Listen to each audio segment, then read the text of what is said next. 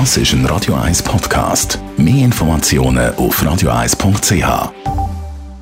1. Unterstützt vom Kopfwehzentrum Irlande Zürich. www.kopfwww.ch nach einer schlaflosen oder durchgemachten Nacht da fühlt man sich ein bisschen wie ein Zombie. Ja, von Konzentrationsfähigkeit ist da kaum die Rede und man ist reizbar, weil man will eigentlich nur noch eins, schlafen.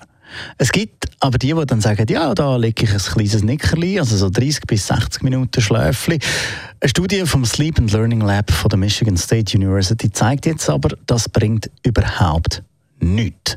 Mit 275 Freiwilligen im College-Alter, das heißt ab 18, haben sie untersucht, wie sich der Schlafentzug auswirkt. Zuerst haben alle Teilnehmer am Abend vorher kognitive Aufgaben müssen lösen.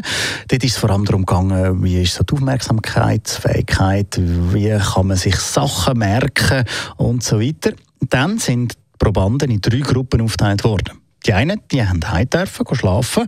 Die anderen zwei haben müssen bleiben. Wobei eine von diesen zwei Gruppen die Möglichkeit bekommen hat, ein 30 bis 60 Minuten Schläfchen einzulegen. Die anderen eben, die haben müssen durchmachen. Und am nächsten Morgen sind dann die Aufgaben vom letzten Abend wiederholt worden. Klar, die, die heim können schlafen die haben natürlich nachher wieder am besten abgeschnitten nicht wirklich verwunderlich. Die Forscher haben aber festgestellt, dass die anderen beiden Gruppen, also die, die durchgemacht haben und die, die dürfen ein Schläfchen einlegen beide sehr schlecht abgeschnitten haben.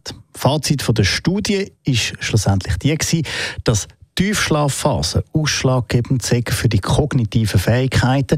Das heißt, je länger die Tiefschlafphase bei den Probanden, die ein Nickerli machen dürfen, war, desto besser haben sie dann auch im Test abgeschnitten gehabt.